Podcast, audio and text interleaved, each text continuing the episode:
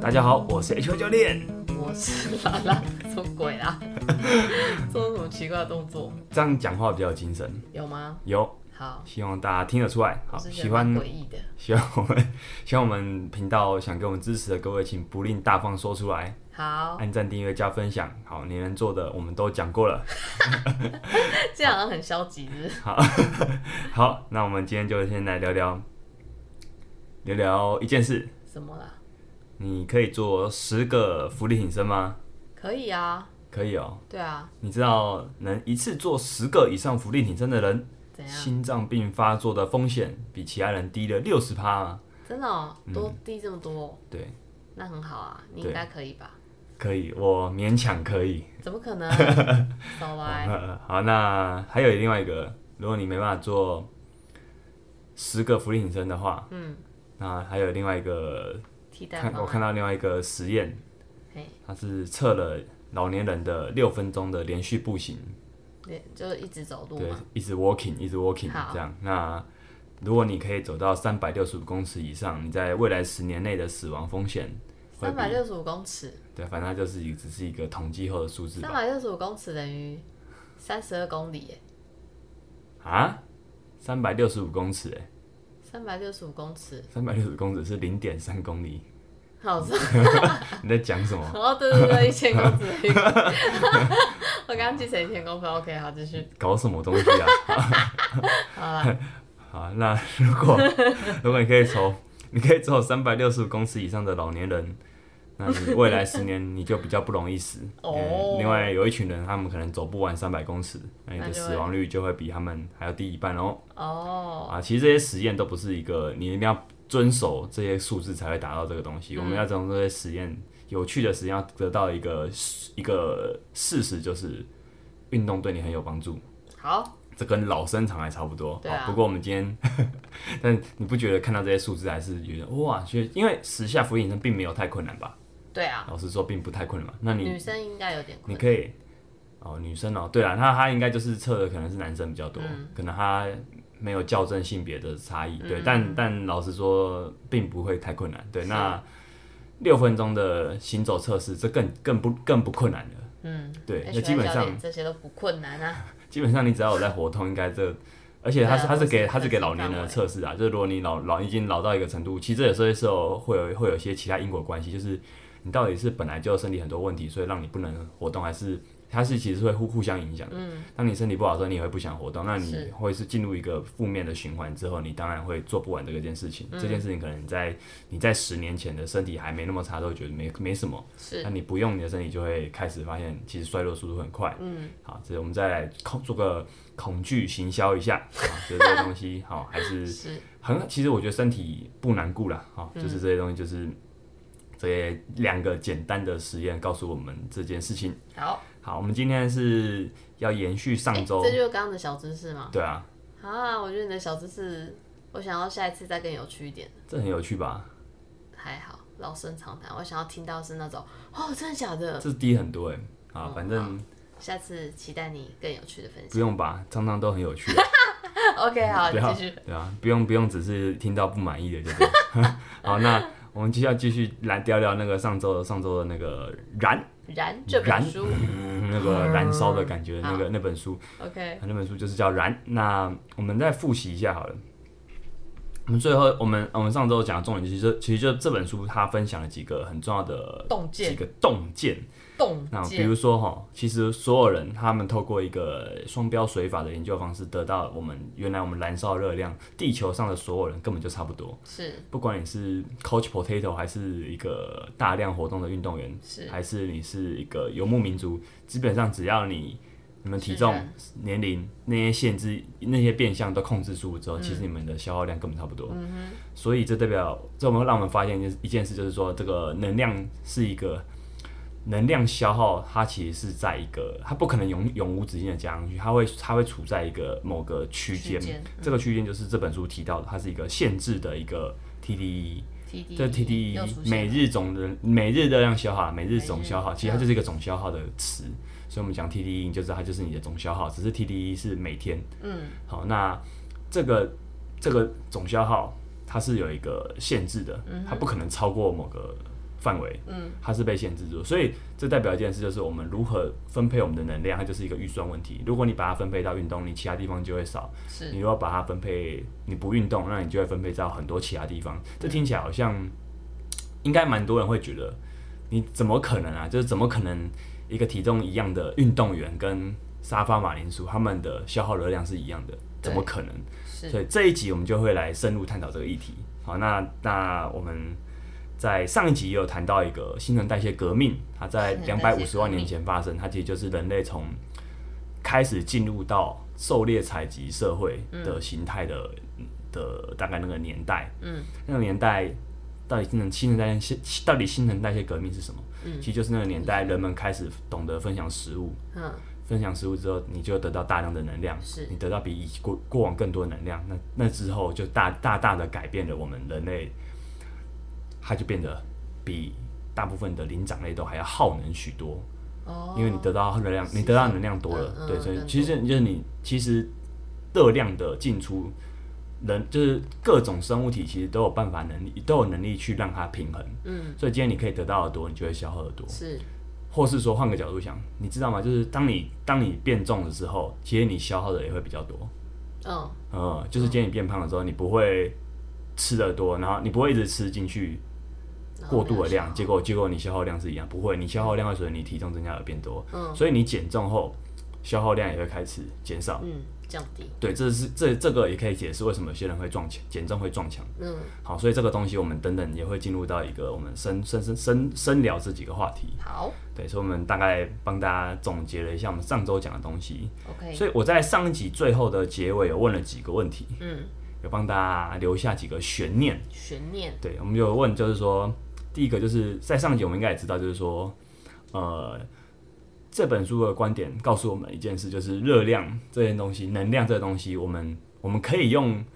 这个作者这样研这样有世界一流的研究团队的这种研究法，比如说双双标水法，去是测到我们的能量消耗。但我们除了这之外，我们所知的跟能量进出的所有一切，其实都非常不准确。嗯嗯，就是我们就我们所知是是非常不准确，从非常不准确。从你在超商看到的那些食物的标记热量，跟嗯，你知道一个运动可能会消耗多少热量，嗯跑步机上显示的这些所有都不准确。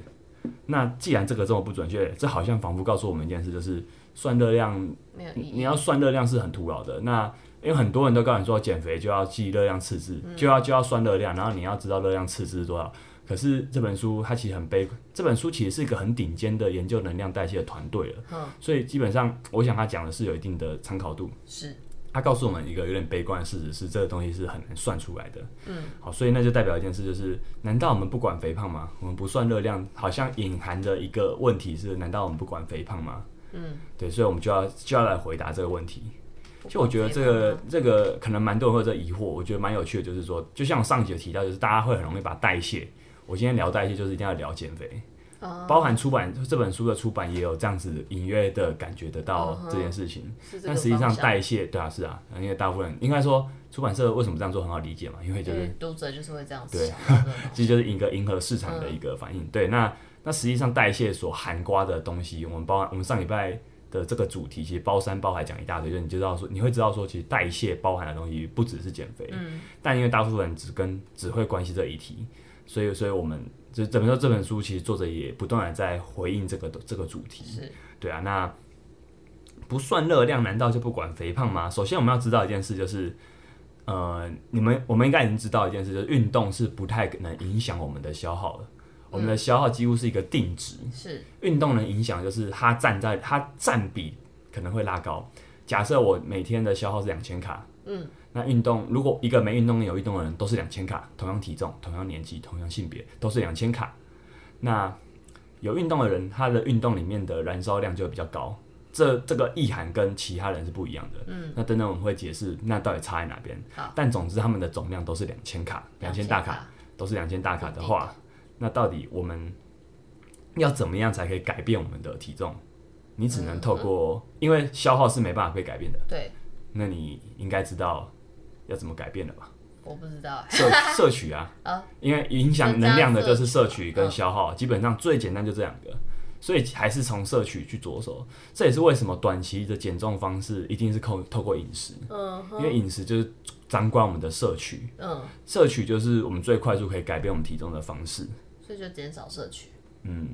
对，没错这么简，减单少摄减少摄取，可是减少摄取不是一个永久型的通的方法，嗯哎、所以应该也知道这件事吧？对就是你了不可能解永久吃得少哼，，是，对。但要说的话，你要控制体重，你就一定得从这个东西着手。嗯哼，所以我们会先来谈谈肥胖到底，或是说吃这东西到底怎么控制。好，其实肥胖的本质上啊，它是消耗，它的消耗一定要低于，哎、应该说肥胖这件事情就是过度累积啦，对你一定就消耗太消耗的比太你少进来的少，嗯对对，所以就过度就是过度累积太多了。是，这本质上是这样没错。可是我们从可能会因为这个关系，你会以为说，那肥胖人就太懒了，因为他就是累积太多了，他就是不消耗。可实际上他就是无法消耗，因为他能消耗就这么多。嗯，那问题就问题在他吃太多，没错，他可能吃太多。那这个吃太多，有些时候其实包含。我们之前的集数聊饮食控制的集数，也应该有发现 H Y 教练的观点是，我不会去谴责，我不太会去谴责这样的人，因为我们要知道肥胖问题背后蛮复杂的。是，就是包含食欲要怎么控制，它不是，嗯，我觉得它不是一不要吃就好个这么，嗯对，它不是说你不要吃就好。很多时候，这个东西在这样的环境，比如说我们有那么多好吃的东西，有嗯这么多会让你上瘾的东西，其实在这样的环境下，人的控制力非常非常的有限。对，所以，嗯，我觉得在这本书有有些章节提到饮食的部分，它其实也提到这个观点，就是，呃，基本上控制我们饮食进入的，就是我们吃多少。那那到底是谁决定我们吃多少？啊其实是你的大脑，大脑不是不是不完全是你今天我们会想要让消耗跟你消耗多少跟你进来多少平衡，没错。对，但基本上大脑还会决定了你的食欲，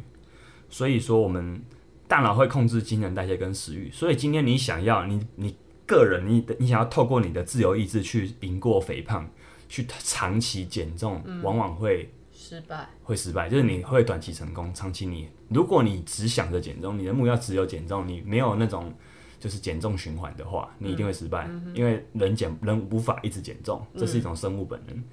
好，那我们大脑里面有一个东西叫做下视丘，下视下视丘它是一个部位，它有点像是一个司令官，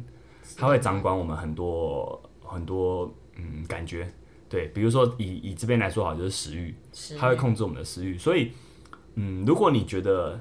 就控制体重这论点，你是你可以掌控所有的话，你就像一台公车司机一样。实际上，我们要告诉你，这本书要告诉你，或很多书要告诉你一件事，就是你不是司机，你顶多就是后座乘客。司机是谁？司机就是下视丘。下视丘我，们我们的了解自由意志跟我们的大脑的那个器官本身其实是不一样的。嗯，对，其实对，所以说这引申到另外一个很很深的问题，就是其实人真的有道德，真的有自由意志吗自由意志吗？呃，恐怕很难说。 就你越了解人性，其实你会发现，你会对这个问题越悲观，越保留。嗯哼，对，所以为什么算热量通常没有意义？因为大脑会慢慢改变我们的消耗跟饥饿感。嗯，呃，这东西会缓慢改变。就是就算你会算，就算你会记，你记得再清楚。如果你今天第一个你记得可能不精准，你没办法什么东西都记。那以减重为例好了，我们减重过程会你的能量消耗越来越低，你知道吗？如果你有成功减重的话，是那会这个消耗变低的过程中，如果你还是在计算你今天运动多少、消耗多少、你吃多少、进多少，但你实际上你的身体已经不能再消耗这么多了，它消耗的会越来越少。你计算是用当初还是胖的对对对状态对，来你大脑其计实会算一直隐约改变那个你你你的你的消耗跟进嗯嗯进入，但你其实你的主动追踪是跟不上这个是嗯速度的，那个那个太隐约了，所以基本上有些时候反而甚算至不准对我觉得甚至会觉得你真的，虽然我们知道你要控制体重，你可能有些时候要计要算一下，但嗯太精度的计算是不太有意义的，因为根本算不准。嗯对，哦再来就是肥胖到底是怎么产生的？肥胖，这其实是这样的，就是我们我们演化已经适应了我们的食物变化，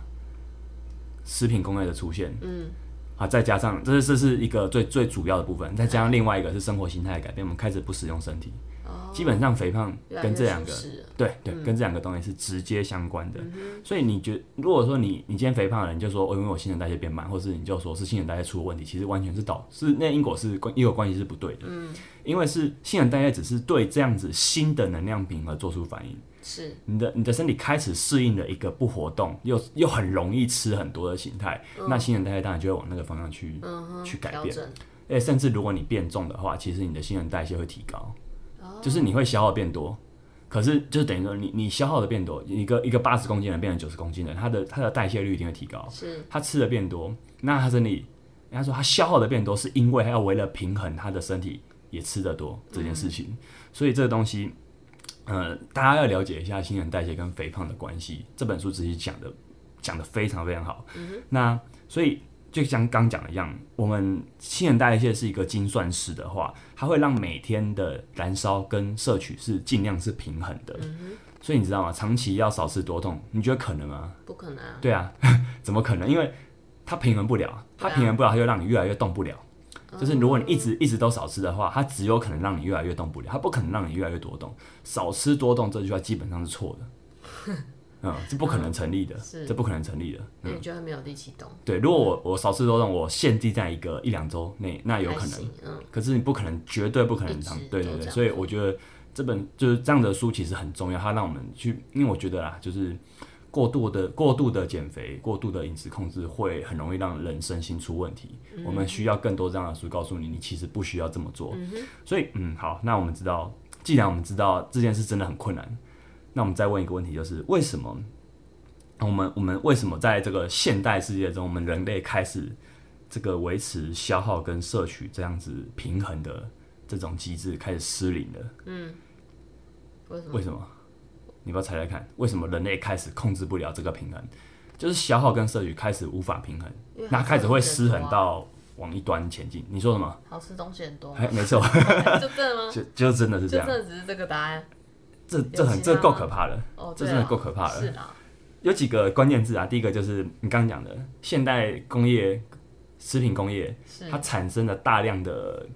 过去人类根本就吃不到这样的食物，我们可以对说它是高度适口性，就是非常好吃、嗯好吃的东西适。口性耶，这词只会在狗食 盲人上出 现，真的吗？真的啊，对，那它因为你知这道个这本书就用这个词，就所以他蛮们可肥爱的胖，。所以有时候反而不能挑适口性太好的，因为我觉靠得太好吃，所以他就会吃吃适口性差一点，啊，可对能对就对会对对选择就是啊，对对吃对，饱没就错好。啊，对，没错，适口性，所以人类就是动物啊，就跟你家猫狗一样啊。对，那还有食物多样性太多了，嗯这多样性可能不只是那种均衡的多样性，它的多样性是说，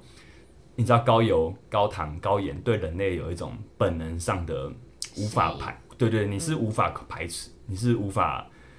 你会产生一种。本次蛋大的反应， 你本来想大声斥责，但实在太香了，你会有这种反应开始出现。呃，所以当越来越多这样东西的时候，其实你根本就无法控制你自己。那再来就是有一个词叫嗯特定感觉饱足，它其实就特定感是觉饱足其实这很好，这很好理解。我们之前也讲过，就是你今天吃完一个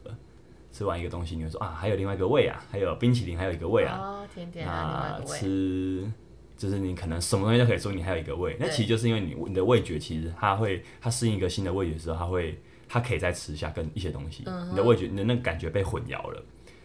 那这个东西其实都跟我们的大脑有关，嗯大脑呃饮食跟我们的大脑里面有一个奖励回路多巴胺嘛，你多巴记得胺多巴胺嘛？记得多巴胺听到这个词你就知道它是奖励回路，嗯。多巴胺，只要你进来的东西是你喜欢的东西，你有一种被奖励到的东西，它就会分泌。嗯这分泌的东西，它就会越来越需要。对，就是比如说，好了，这个剂量，你习惯了每天都可以吃到，很容易就吃到有糖的东西的话，你的身体会一直会一直，它嗯需要需要的有东西会一直在这个量状态，嗯，你不太可能把这个量突然减低，会很痛苦，那就很像什么戒毒、戒烟、对戒酒戒，成就是你要戒你要基本上奖励奖励回路跟我们的上瘾机制有关。嗯你去看任何上瘾机制的书，都跟会谈到这个东西，多巴胺，所以这太常见了，所以也鼓励大家可以可以看一下这个东西。好，所以这样子，这些食物其实就会破坏我们的奖励机制，可以这样说。你不需要去现代人比起过去的人来说，呃，对于过去的人，过去那种采集采集社狩会，猎或是他们的生活可能没有那么富裕的农业社会来说好了，今天你必须要很努力工作，你才可以换到一个很好吃的东西。是那可能是你辛苦存一个月换买的肉，嗯，买的糖。那当这些东西已经工业化、大量生产之后，甚至到现在，你的社经地位越低了，你可以买到的东西是越容易肥胖好吃的。这种好吃是很粗暴的好吃，它跟那种上流社会的那种很精致的食物是不一样的，嗯是 嗯它是那种很粗暴的好吃，就是高油、高甜、高糖、高盐这些东西。那会发生什么事？你不需要去努力，你就可以得到这些东西。你的大脑会失控啊，嗯，他会一直想要吃这些东西，嗯，他会无法无控法制对无法控制自己，所以就这样。好可怕其实很可怕，就是这样。对啊嗯这东西其实很多地方都讲过，我想大家听到这个观念也不陌生。但其实是嗯原来我们肥胖的原因就这么简单，但也很听起来也很可怕，就是你好像你好像没有什么可以做的事情哦。嗯 对，就是我觉得可能会有这种感觉，但不见得啦，不见得。我们后面会来聊聊你还可以做什么。那嗯好除了这之外啦，你的压力也会让你容易会让你有饮食过度的状况、嗯饮食失调的状况、压力。一定要听舒压 H Y 教练讲的《压力》这本压书，力，地基 我们在我、呃忘记 了，我们已经讲太多集了，我已经忘记了。好，好反正我会再帮大家整理有讲过的书，好，就是压力这个东西，现代人压力是大的，所以压力基本上跟压力型进食、跟肥胖、跟发炎等等这些东西都是有连接的，基本上它们是一个网络，很可怕。好，那再来就是谁可以不胖？肥胖谁这个问题其实有高度的遗传性。嗯哼，嗯，所以那就这回很到这自己更问这题更啊让人这更让有些听众可能感到很沮丧，对就啊好像就是他没有得我的选基择因对我没办法选择，嗯我没有办法控制，我没有对啊自主权，我的基因决定了我肥胖。因为就是有些人他的呃他的代谢的能力较强，或者是说他代谢补，我们这边有个这本书有个词叫代谢补偿，代谢不代谢补偿你可以这样讲，就是你今天消耗的多，你就想吃更多。嗯哼，有些人真的能力很强，那可能就是因为过去你的祖先所嗯以他代谢补偿就是代表就是你消耗了多，它然后你需要一吃个更补多偿嗯它有一个哦哦哦补懂偿反应，对对对，所以有些人这样的能力很强，这个东西就是其实，在很多书都提过啊，肥胖是一个高度，嗯，可能至少有差不多一半的因素跟你的先天因素有关。嗯那当然，这不代表我们无我们什么都做不了，只是是说你必须要知道一件事，就是你不要觉得自己做得到，其他人也应该做得到，不是每个人都一样。嗯，真的，再来就是，如果你今天刚好很不幸的是，你是一个比较容易肥胖的人，嗯，那其实你有很多其他可以做的，或者是嗯你要知道，就是肥胖不能代表你，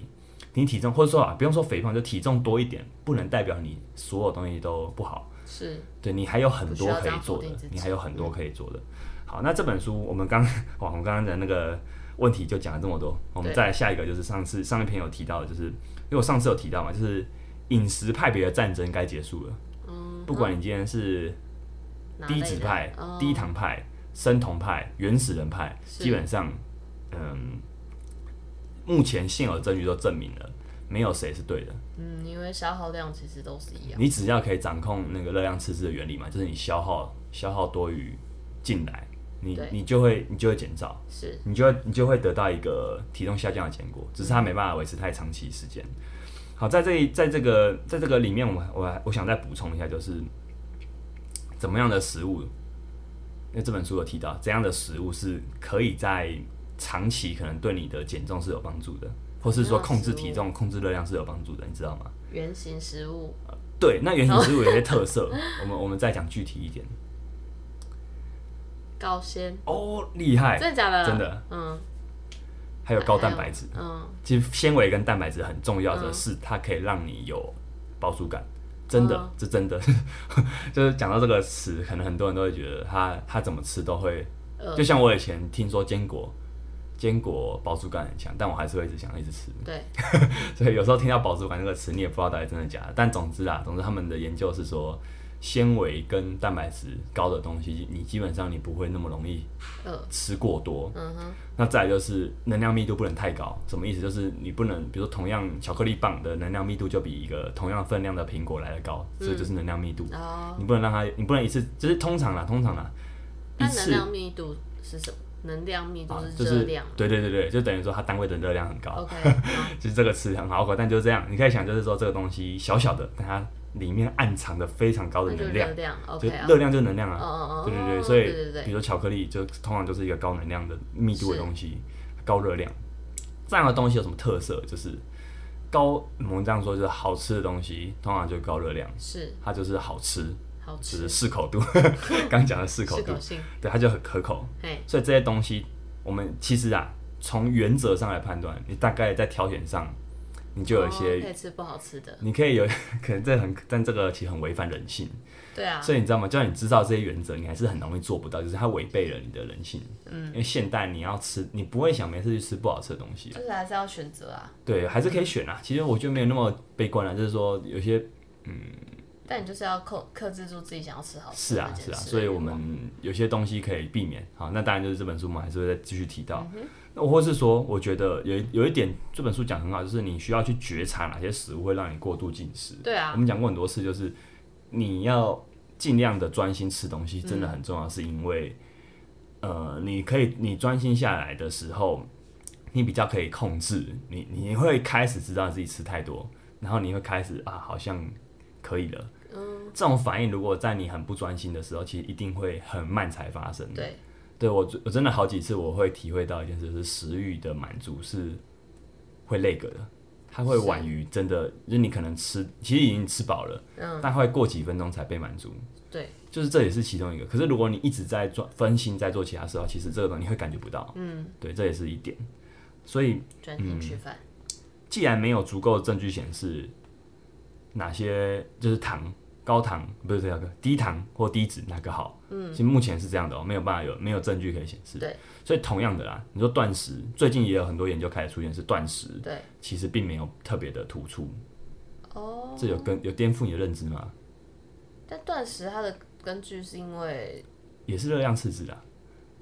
是代谢吧？嗯，稍微我记得会是那对个代谢有帮助，所以有一些像是嗯糖尿病，嗯，可以可以用这样的方式去减，尽量减少那个进食频率，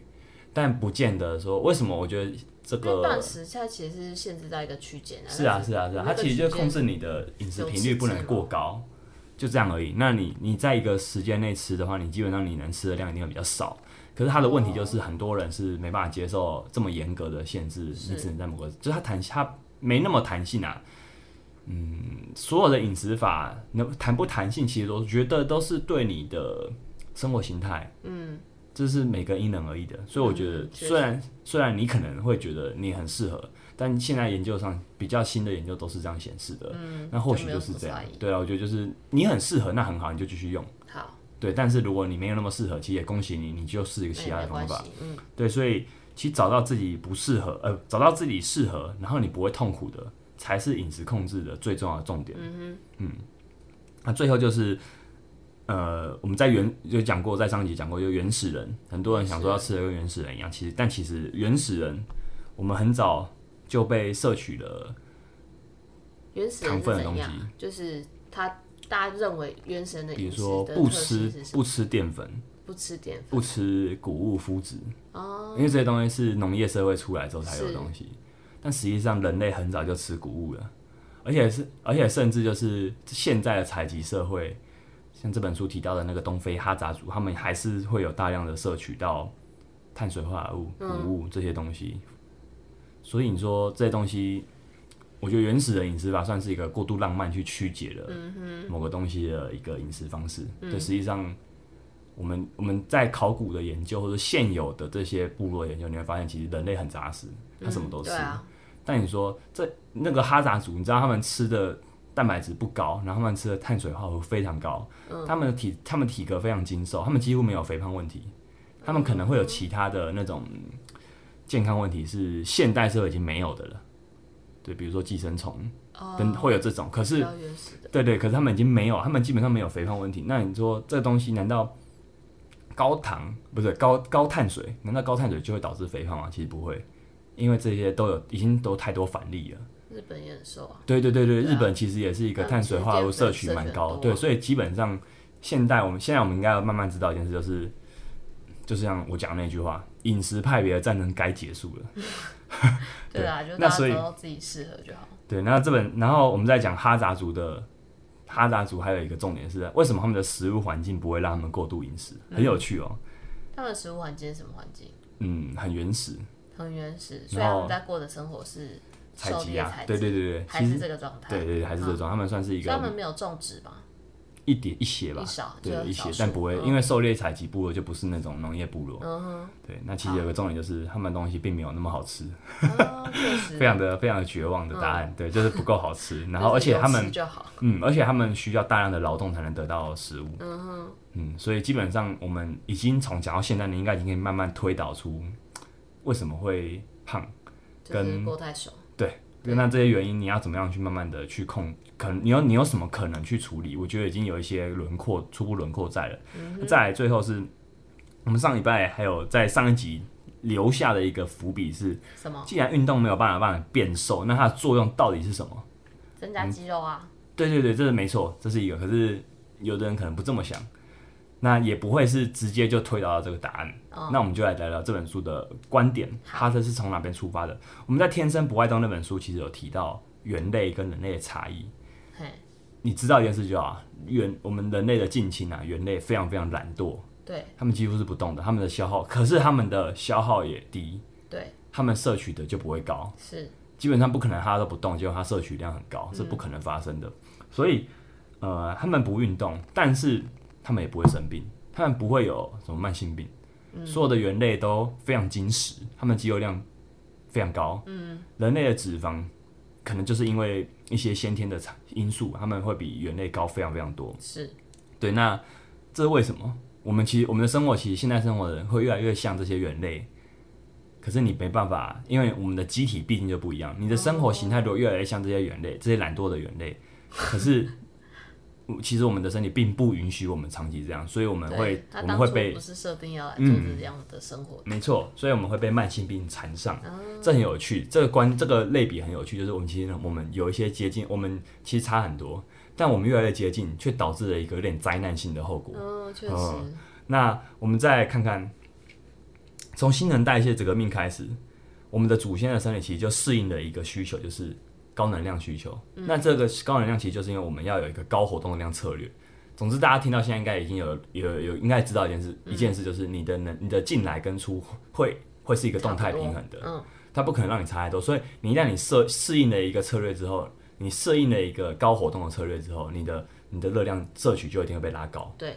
对，那或者是说你开始有比较多热量进来之后，你的能你的活动量活动也就会一定会提升高高，嗯它们是相关的。所以我们被这个古老的这个特征给影响，嗯哼，人类的身体变成了为了移动而打造，你必须要活动，你必须要移动。因为我们从过去这两百五十万年前的采集部落开始，人类就变成了有比较多的能量，因为分享嘛，得到比较多能量，那这也导致你的活动量必须要提高。是那这东西就一直留在我们的身上。嗯，你必其实你必须要有这么活动有这样子的活动量，这已经变成是必要的。是，从这本书，我我身为一个教练，其实我看到我其实蛮感动的，就是哦我们其实我们在推广，真的是一件很重要我们很本来就重要的该去做事的情。事对对，因为运动是一件你本来你的身体本来就要做，可是现代的生活让我们其实不会做这些事情嗯的状态。如果你没有需要为了食物生生存而努力活动的时候，这时候你只剩下一个选项了。你今天不再需要为了生存打拼嗯活动的时候，你只剩下一个选项了，运动。你没有别的选择了。对啊，或者是这个原因运动，其我其实这本书讲运动很广哦，你不是要真的要练到很夸张的那种，嗯，操劳。就要让自己有活对对动对，它其它它其实是很广的，就是说你只要有大量的活动，是适度的活动就可以了。嗯哼。那从这边我们就可以知道，运动它其实它还有一个呢好处，就是它可以调节你全身的能量分配。嗯，所以我们就来看看能量分配，它是一个预算的观点，就是我今天分配到运动，那我分配到其他地方就会少。其他地方有哪些选项？嗯，比如说我们免疫系统，我们的发炎反应，这个我等一下会讲，这个很好玩哦 OK 或者是生殖，你的生殖，生殖系统对生殖系统、消化系统这些东西，其实都会，其实你的人在运作的时候各种系统本来就会有拿，就是基础代谢率，就是你本来就耗能的一些器官是，或是大脑，所以你今天运动太多的时候，其他地方就会少。嗯那你如果今天不运动的话，你其他地方就会很多。这个其他地方很多会有什么问题呢？我们就来看看。哼，好，沙发马铃薯的热量消耗跑能量消耗，他们跑去哪了？哦它跟你们同样重量、同样体重、同样那些条件的巨男跟运动员一样，那它的热量、它的能量消耗跑去哪了？有几个地方，你的免疫系统的的发炎反应，就是你会一直从，你会在体内很频繁的有那种发炎反应。哦这很可怕，就能是量其跑实去身发体炎对，其实身体不并不需要，有时候发炎反应是必要，就是身体感觉到情绪，对身体感觉到这边怎么了之后，它会释放一些你的免疫系统会释放一种叫细胞激素的东西细胞到你的细胞里面，激素就会产生发炎反应。好，那这个东西是，如果你今天都没有，等于说啦，你今天都没有做事的时候，你身体就有这么多预算要去消耗，它可能就会让你去做这件事情，可是这件事情是没有必要的。嗯，那或者是压力反应，你可能其实不需要做，你可能嗯怎样讲，就是你的能量如果今天太多的时候，嗯，它可能就会被拿去做一些没有必要的事，比如说会在某个地方让你有压力，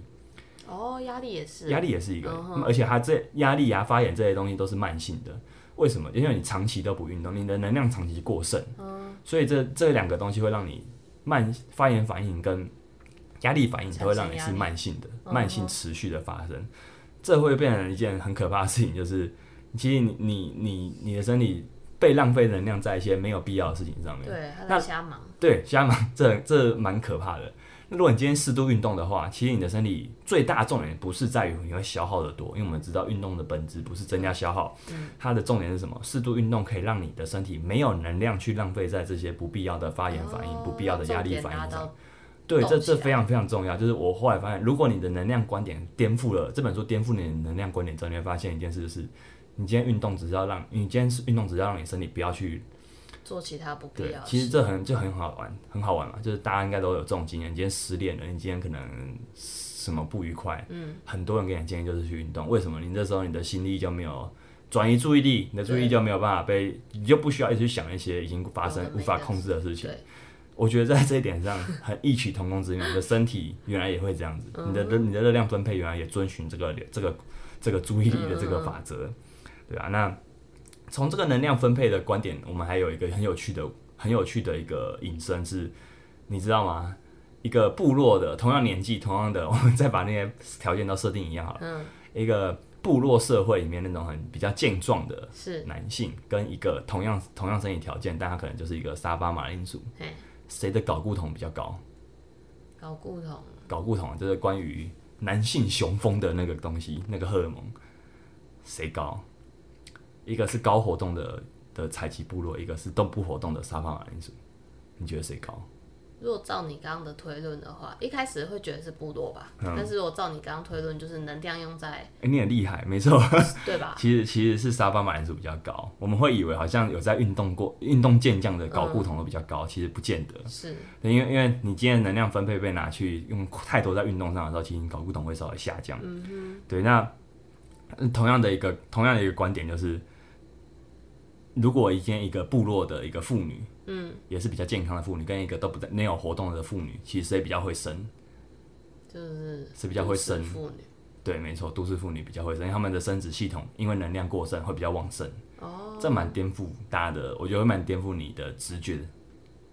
但所谓会生是代表什么？他的就是生育比较能容易力受，孕哦对对对，比较容易受孕。他可能、他可能甚至生育的频率可能一两年就可以一次，可其实都市的生育频率是在一两年一次吧，是吧？我不知道。是这样，书上是这样讲。 然后那部落部落大概会三四年，但其实哦三四年才是比较正常的，哦，是比较正常的了。解对对对，好，那或我们知道运动这么好，但我们换个角度来看，我们如果还是在遵循这个能量观点来看好了，那反面来说，你运动太多，其实会让你其他的正常的能量消耗会开始节约，是嗯会过度节约。比如说，长期练马拉松的人，睾固酮减少大概三十趴，这有点可怕。 当然，他的长期练的练量练习量真的蛮大的。对，所以如果你不用因为这句话而不敢去跑步，他那边练习量是蛮大的。嗯哼，那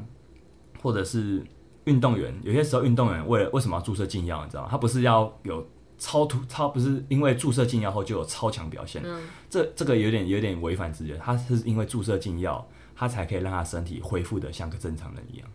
所以禁药的功能是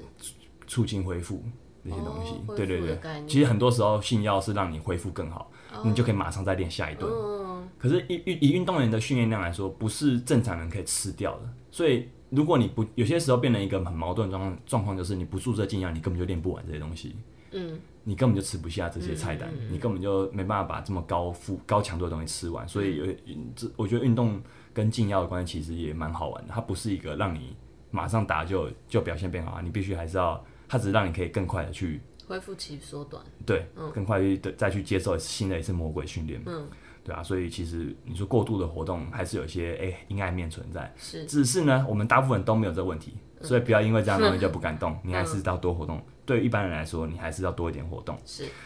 运动只拿来减重，它真的不够好。嗯，但运动有太多其他长期有效的功能了，我们的情绪、我们的睡眠、我们的头脑的清楚程度，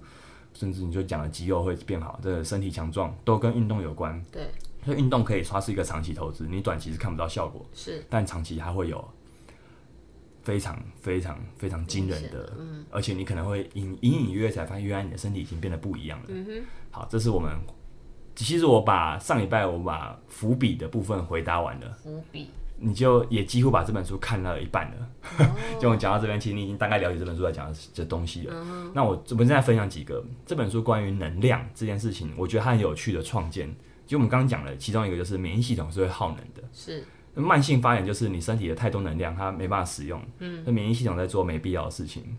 或这是我们刚刚讲的一个案例，或者是另外一个案例好了。你知道大部分的部落采集的那种那种社会，就是比较低度开发的、比较原始社会生活形态的那样的人，那样子的人如果体重跟你类似的话，他们的消耗量会多一点。你知道那多一点是来自哪边吗？不知道，其实是免疫系统， 因为他们感染寄生虫的几率很高，嗯所以他们的免疫系统其实会很旺盛。有些在同样状况下，可能会比都市人多了三百大卡。哦，对，所以你不要因为说他们的基基础代谢率很高而太羡慕，其实这是、这代表一件事，他们他们的身体可能需要耗能在一些其实没有必要的事情上。嗯嗯这就让我想到有前几天肠胃炎，其实我那时候我的身体可能也在过度的，我的免疫系统其实也很辛苦的在工作，所以我那几天其实可能也耗能不少。嗯，对， 但对，你就吃了吃没办法吃很多，没错。可是你其实那时候其实身体耗能是很多，但你啊不会想要。嗯我觉得如果你已经减肥到走火入魔了，你可能就会觉得，只要任何方式可以提高你的基础代谢，都可以让你燃烧还的你多都还 原。可是实际上你生病就会提高，但你不会想要这样子的，那你生病的时候有减少运动量来提高免疫？绝对会减。少运动量，因为你动不了。嗯，对，所以哦我觉得它是一个完全是关关系，完全是有关系的。还有一个就是，还有另外一个有趣的点就是，运动啊会抑制你的，为什么运动可以抑制你的生殖系统的癌？嗯，的机会，就是因为今天如果你都不运动的话，我们就要回到这个能量的角度来看，是你今天都不运动的人，你的能量过剩，你的生殖系统会过于旺盛。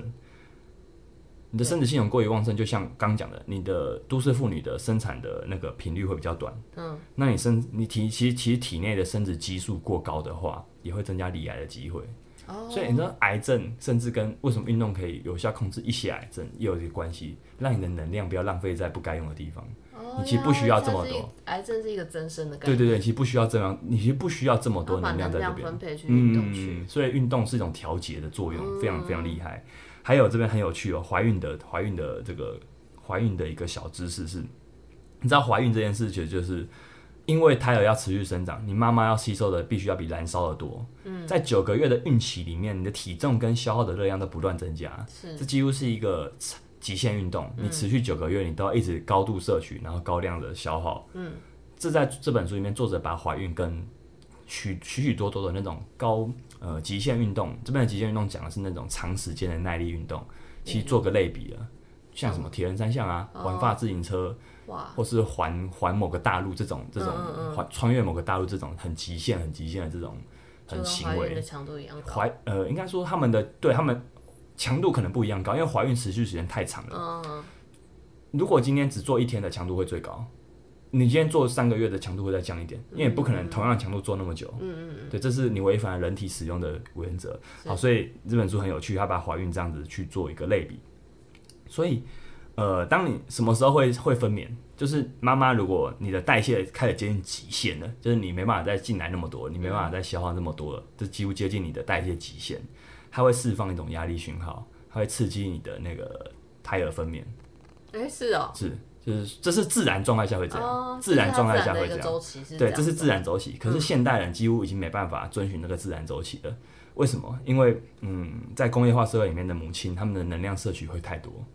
这个能量摄取太多会导致一个结果是你体内的婴儿生长速度会过快。早产，嗯，它应该是说好像你也是会啊提早会有这个反应。那因为我们知道，就是婴儿要出来的角度必须要刚刚好，你不能你差一点就会差很多，嗯，你知道吧？你说出来是生出来的角度嗯吗？对对，生产出来的角度，你只要胎儿大了一点点，你出来就可能会有一些危险，会对妈妈有一些哦危险。你说生出来的那个时间对点，对对对对对，嗯生出来那个时间点。所以如果说如果有几个状况是胎儿体内的胎儿因为能量太多，它一直在长得很大，然后加上母亲她在怀孕的母亲。很多时候被保护很好的，嗯她希望你不要有太多活动。嗯嗯，你没有活动量，然后你里面的胎儿已经长那么大那么大的时候，你其实会提早想要提会提会在那个分娩的讯号发生前，你就你就想要